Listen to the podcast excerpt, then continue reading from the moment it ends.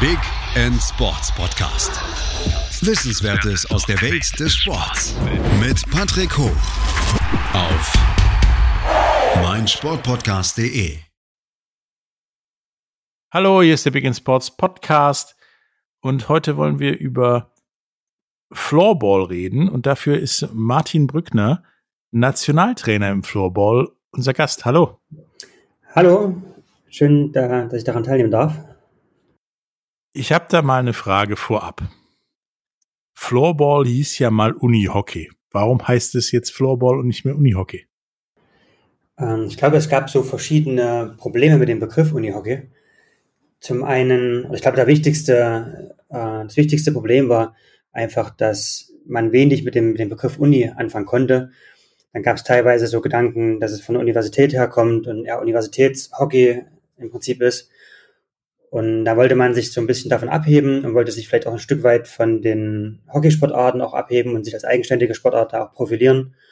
Und Floorball war die internationale Bezeichnung, die man im Englischen schon genutzt hat. Und auch der Weltverband heißt ja Floorball Federation. Insofern hat man sich dann für Floorball entschieden. Okay, damit äh, hat sich erklärt, wieso das bei der Recherche für diesen Podcast sehr zwiegespalten war sozusagen. Unihockey, Floorball, irgendwie findet man das gleiche unter beiden. Ja, genau. Das ist immer ein bisschen knifflig. Aber was genau ist denn Floorball? Also ich würde es so beschreiben, wenn mich jetzt meine Mutter fragt oder irgendjemand, der nicht so die Ahnung hat. Es ist Eishockey ohne Eis und Schlittschuh. Also ehrlicherweise ähm, finde ich schon, dass es sehr nah am Eishockey ist ist auch so in der historischen Entwicklung so ein bisschen als Sommervariante vom Eishockey auch gesehen worden oder entwickelt worden. Und es gibt schon viele Parallelen. Das heißt, wir haben eine Bande um das Spielfeld. Das Spielfeld hat aber so in etwa ähm, Handballgröße. Man spielt mit fünf Feldspielern, ähm, die jeweils einen Schläger in der Hand haben. Dazu gibt es den Torhüter, der hat keinen Schläger und ähm, in Ballaktionen ist er eher kniend. Ansonsten steht er natürlich auch oft, um so die Gelenke zu schonen. Äh, wir haben keinen Puck, sondern einen Ball. Und haben natürlich so ein paar andere Regeln, die natürlich dann nicht ganz kompatibel mit dem Eishockey sind. Aber ähm, so rein vom Aufbau, von der Struktur des Spiels, äh, gibt es da schon gewisse Parallelen, die man ja auf jeden Fall sehen kann. Also liege ich nicht ganz falsch, wenn ich sage, da fehlt nur Eis und Schlittschuhe. Ja, genau. Das mit den Schlittschuhen ist natürlich noch ein wichtiger Aspekt. Wir haben halt ganz normale Turnschuhe an und die machen natürlich dann das Spiel unglaublich dynamisch, weil man halt sehr schnell die Richtungswechsel gehen kann und, und sich drehen kann. Und dadurch hat es noch eine, eine, sehr hohe Dynamik einfach, genau. Ähm, du sagtest ja, es gibt, ähm, oder beziehungsweise es ist ungefähr ein Handballfeld. Nun, nun habe ich bei der Recherche ähm, gelesen, es gibt ein Kleinfeld und es gibt ein Großfeld oder das normale Feld. Was ist denn da der Unterschied, außer dass es wahrscheinlich mit den Turnhallen zu tun hat? Genau, also die internationale ähm, Wettkampfform ist das Großfeld, das also mit dem Feld von 40 mal 20 Metern gespielt wird. Und es gibt aber noch ein Kleinfeld, äh, das ist in etwa Basketballfeldgröße, wo man auch nicht mit fünf Feldspielern spielt, sondern nur mit drei Feldspielern und wird aber international nicht als Wettkampfform genutzt. Äh, in Deutschland wird das häufig im Kinderbereich genutzt, äh, wo man dann drei gegen drei spielt oder auch im Freizeitbereich. Es werden auch deutsche Meisterschaften auf dem Kleinfeld ausgetragen. Aber ähm, unterm Strich muss man schon sagen, das richtige Floorball ist einfach das Großfeld. Das ist 5 gegen 5 plus Torhüter. Und alles andere sind eher so ähm, Formen, um Leute hinzubringen zum Großfeld eigentlich. Also sowas wie, wie 3x3 beim Basketball oder Beachvolleyball oder sowas, was halt ja, die Leute genau. teasern soll. Genau. Äh, es gibt sogar noch eine dritte Variante, äh, weil es gibt noch, wir haben dann auch die Tore, die in etwa so wie Eishockey-Tore sind. Und es gibt aber noch eine, kleinen, eine Variante mit kleinen Toren, wo man dann ohne festen Torhüter spielt. Das ist die sogenannte Mixed-Variante oder Kleintor-Variante, nutzen auch einige den Begriff. Und dann spielt man 4 gegen 4, aber ohne halt festen Torhüter. Und das wird sehr oft aktuell noch in Schulen genutzt, auch im, im kleinen Kinderbereich. Ähm, einfach auch, ja, um dann die Kinder dazu zu bringen, Floorball zu spielen und auch eine sehr unkomplizierte Variante zu haben, weil ein Torhüter natürlich auch eine gewisse Ausrüstung braucht ist ja schon recht anspruchsvoll, auch recht kostenintensiv dann äh, so eine Ausrüstung. Und da ist so als Einstiegs- oder auch als Hobbyvariante auch das, diese äh, Mixed- oder kleinen Torvariante noch sehr beliebt. Okay. Nun ist mir aufgefallen, weil ich ja auch äh, so ein bisschen geguckt habe, was ist der Unterschied zum Eishockey.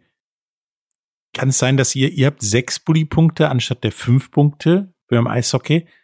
Und wo besteht da der Sinn und Unterschied? Ähm, bei uns ist im Prinzip so, dass die, die Eckpunkte der Spielfelder Felder, ähm, immer einen Bullypunkt darstellen. Und dann haben wir noch in der Mitte einen Bullypunkt. Aber ähm, ich glaube, bei uns ist an sich ja so, dass wir, wenn ein Foul kommt oder der Ball ins Ausgeht, äh, gibt es halt immer einen Einschlag oder Freischlag. Äh, die Bullies sind wirklich nur in, in Ausnahmefällen, also Spielbeginn, äh, nach Toren gibt es einen Bully. Oder es gibt mal noch so besondere Spielsituationen, ähm, wenn zum Beispiel äh, nicht klar ist, wer den Ball ausgespielt hat, weil vielleicht beide Kellen einfach dran waren von beiden Mannschaften, ein Spieler. Dann gibt es einen Bully, wenn man nicht entscheiden kann, wer den Ball bekommt. Aber das ist nicht so oft im, im Floorball wie im Eishockey. Okay, wo ist denn dann jetzt der genaue Unterschied zum, zum Eishockey oder auch zum normalen Hockey? Ähm, außer dass das Eis fehlt und äh, dass die Schlittschuhe fehlen und kein Puck gibt. Naja, ich glaube, der Unterschied ist halt wirklich vor allem dann auch nochmal so in der Dynamik und auch dann in dem, in dem Regelwerk. Ähm, weil sich im Regelwerk gibt es schon einen Unterschied. Also wir haben halt zum Beispiel keine äh, zwei Linienpässe, wir haben keine Abseitsposition, sondern Floorball wird wirklich halt sehr dynamisch über das ganze Feld gespielt. Ähm, ist an sich auch mit einem relativ einfachen Regelwerk ausgestattet. Äh, das bedeutet, ähm, zum Beispiel halt nach dem Ballgewinn geht es unglaublich schnell. Äh, in wenigen Sekunden ist der Ball auf der anderen Seite und, und äh, kann Torgefahr entstehen. Ich glaube, da unterscheidet sich das hauptsächlich. Dann, wie ich schon sagte, auch halt vom, vom Schuhwerk. Ähm, man könnte ja jetzt auch theoretisch überlegen, ob man irgendwie Rollschuhe anhat oder so, um das so ein bisschen Eishockey ähnlich zu machen. Darauf wird halt verzichtet. Man hat wirklich Turnschuhe an. Äh, dadurch noch eine viel größere Dynamik, äh, weil die Abstoppbewegung sehr, sehr schnell geht und man sehr schnell den Richtungswechsel hat. Dann sind die Schläger anders. Wir haben also Carbonschläger und dann so Plastikhellen unten dran und haben halt so einen Plaste-Lochball. Und der bekommt halt einen extremen Speed, ähm, also 150, 160 km/h sind da ähm, völlig normal. Und das zeigt halt auch, wie schnell einfach dann das, das Spiel gehen kann. Ich kenne kenn den Ball halt ähm, vom, vom Baseball, der sogenannte Wiffle Ball, da sind die sind ja sehr ähnlich, aber ich weiß beim Wiffle Ball, der fliegt irgendwann komisch. Ist das bei eurem Ball ähnlich? Mm, nö, eigentlich hat er schon relativ normale Flugkurven. Man kann natürlich so ein bisschen durch bestimmte Pass- und Schusstechniken dem Ball einen Trall geben, dass er so leichte, leichte Kurven geht. Aber ansonsten geht er schon relativ ähm, gerade Flugbahnen. Okay. Ähm, nun ist ja, also Uni-Hockey, hat es ja schon mal gesagt, da war dieses Uni-Ding und daher hatte ich das auch gekannt von von der Universität, die hatten immer nach uns Training. Ähm, das war ja immer so ein Ding, das war, gab es in Schweden, Finnland, der Schweiz und, und, und Tschechien. Wie verbreitet ist das denn überhaupt? Ich meine, das wäre ja eine super Alternative für Kanadier oder Nordamerikaner auch im Sommer oder in Bundesstaaten, wo es nicht so viel schneit oder kalt ist, äh, irgendwas ähnliches wie Eishockey oder Hockey zu spielen. Ja, also das ähm, Flopper ist mittlerweile schon ziemlich international, äh, wird ähm, schwerpunktmäßig schon noch in Europa gespielt. Und das sind halt so die, äh, man spricht sehr oft von den Top 4 Nationen, das sind äh, die von dir gerade angesprochenen Finnland, Schweden, Schweiz, und dazu kommt noch Tschechien, die zu viert schon so ein Stück weit das Flogger-Geschehen auch weltweit dominieren. Aber ähm, ja, an sich spielt eigentlich fast in ganz Europa ähm, Flogger. Dann kommen USA und Kanada immer mehr, genau, und nehmen auch an, an Weltmeisterschaften teil. Wir haben in Asien immer größere Verbreitung und auch die ersten Länder in Afrika, die spielen. Australien spielt auch. Ich glaube eigentlich nur, dass es Süd-Mittelamerika noch nicht wirklich ähm, weit ist. Aber ansonsten verbreitet sich es immer mehr. Hat natürlich dann verschiedene äh, Geschwindigkeiten der Verbreitung. Also Europa, wie gesagt, hat es halt dann mittlerweile eine gewisse Tradition und äh, dann können die Leute doch relativ viel, vielleicht auch auf der Grundlage der Tradition von Feldhockey-Sportarten oder auch von, von Eishockey, wo man dann vielleicht auch ein bisschen mehr Bezug dazu hat. Das ist dann vielleicht auf anderen Kontinenten ein bisschen weniger gegeben. Aber an sich gibt es schon ein großes Bestreben, das weltweit zu entwickeln. Es gibt, ähm, also zum Beispiel haben wir nächstes Jahr äh, die nächste Qualifikation für die Weltmeisterschaft und in unserer Europagruppe, in der wir spielen mit Deutschland, ähm, spielt ausnahmsweise auch die Elfenbeinküste mit, weil es noch nicht so eine afrikanische Qualifikationsgruppe gibt. Aber da gibt es ja total spannende Entwicklungen und total interessante Entwicklungen auch. Und man kann schon sagen, dass es äh, nahezu weltweit gespielt wird, ja. Also doch äh, eine irgendwie boomende Sportart weltweit. Auf jeden Fall ist es wachsend, ja. Das kann man schon sagen. Ähm, hat, ist ja mittlerweile auch in den World Games aufgenommen worden, äh, also diesen vorolympischen Spielen, was ja für, für Floorball mal ein ganz wichtiger Schritt ist oder bedeutet hat in der Entwicklung. Äh, natürlich irgendwo wird dann auch angestrebt, dass die Sportart äh, mittel- bis langfristig auch irgendwo olympisch zu sehen. Und na klar, dann ist halt ein gewisses Wachstum und eine gewisse Verbreitung einfach auch notwendig, um diese Schritte gehen zu können, ja. Ja, das ist also ein wichtiger Schritt. Äh, ihr seid, sag ich mal, in der engeren Wahl, um mal olympisch zu werden. Wenn vielleicht ja. mal Olympische Spiele in Helsinki sind oder so. Als äh, das Zugeständnis des IOCs an das austragende Land. Ähm, wir machen jetzt gleich eine kurze Pause, ähm, um, um Werbung zu äh, spielen. Ähm, danach reden wir mal so ein bisschen über, über Torhüter-Equipment, äh, wie das denn hier in Deutschland so aussieht mit, mit Floorball. Bis gleich. Schatz, ich bin neu verliebt. Was? Da drüben. Das ist er. Aber das ist ein Auto. Ja, Mit ihm habe ich alles richtig gemacht. Wunschauto einfach kaufen, verkaufen oder leasen. Bei Autoscout24. Alles richtig gemacht. Vernimmt sich, was man will, dann wilde Gerüchte entstanden. Fast nichts davon stimmt. Tatort Sport.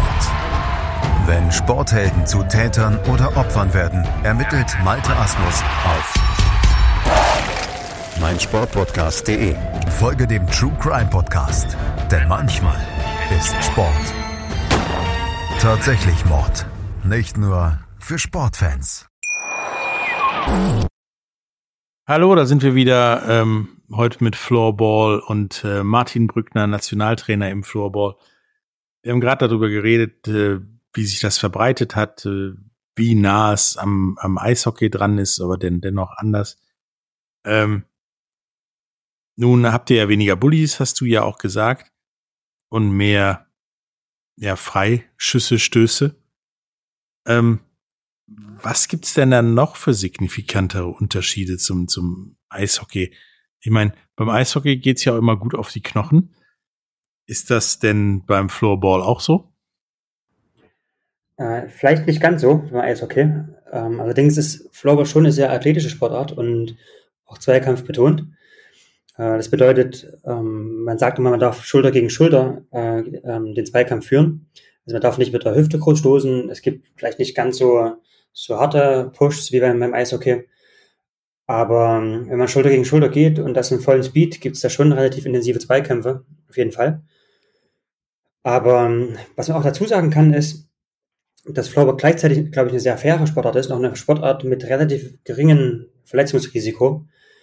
Es kann natürlich immer was passieren und natürlich, gerade durch die vielen Abstoppbewegungen, hat es natürlich auch eine gewisse Verschleißwirkung.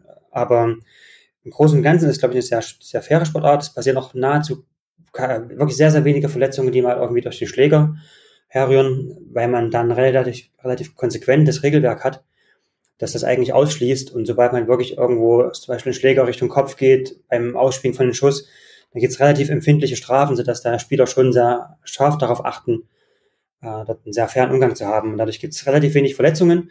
Man hat auch im Vergleich zum Fußball zum Beispiel auch nicht diese klassischen Pressschläge oder so, wenn man halt dann mit dem Schläger das ausführt. Und dadurch, ähm, ja, auch so Zweikämpfe, so Knie gegen Knie, was man so aus dem Fußball kennt, das gibt's halt relativ wenig. Und dadurch auch weniger Verletzungen, die jetzt wirklich so aus dem Zweikampf herrühren. Das ist, glaube ich, eine sehr, sehr angenehme Art beim, beim Floorball.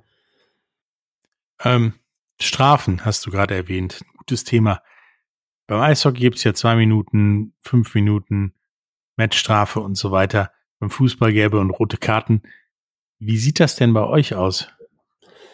Das ist dann ein Tick ähnlich wie beim Eishockey. Also man hat genau diese zwei Minuten, fünf Minuten Strafen, dann gibt's zehn plus zwei, das sind persönliche Strafen und dann gibt's die, die rote Karte, die Matchstrafe.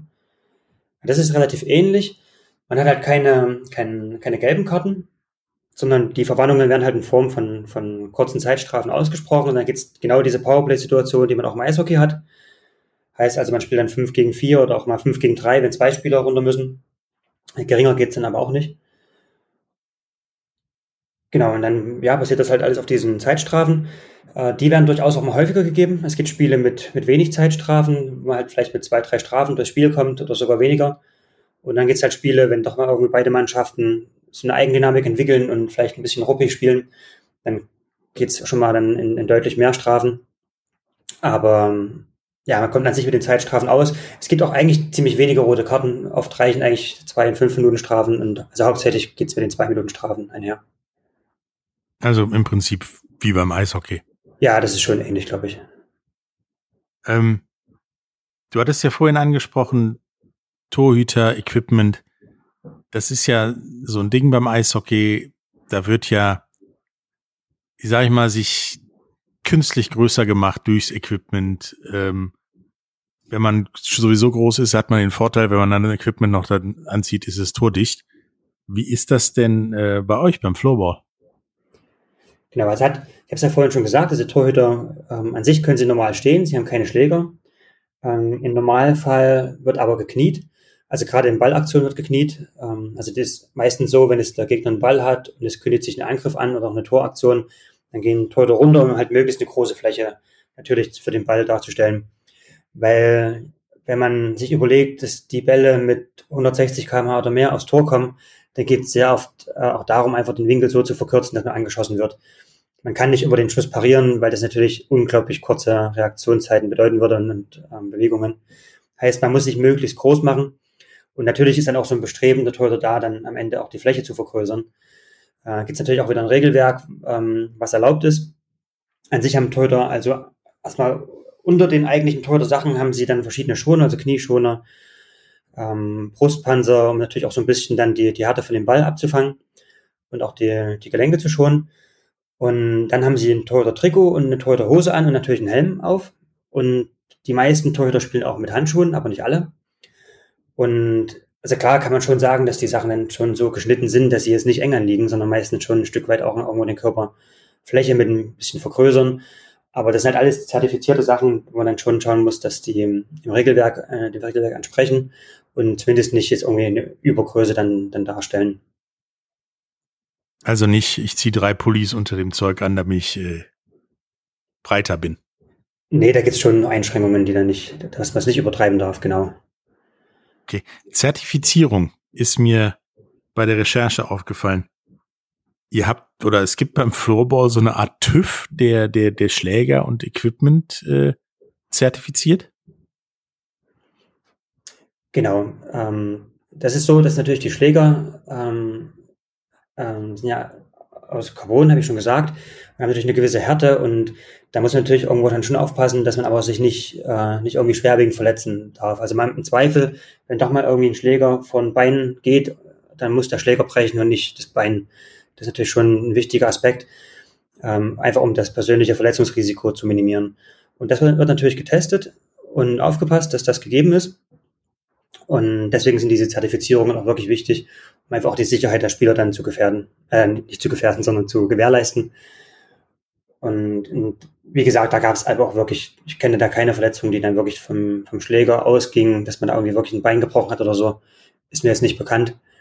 Sondern da wird schon wirklich aufgepasst, dass man das ähm, gut absichert. Also gibt es bei euch nicht diese Späße wie mal beim Eishockey, wir probieren mal Aluminiumschläger aus. Oh, schade. Metall ist vielleicht ein bisschen sehr stabil. Genau, nein, nein, da wird schon genau aufgepasst.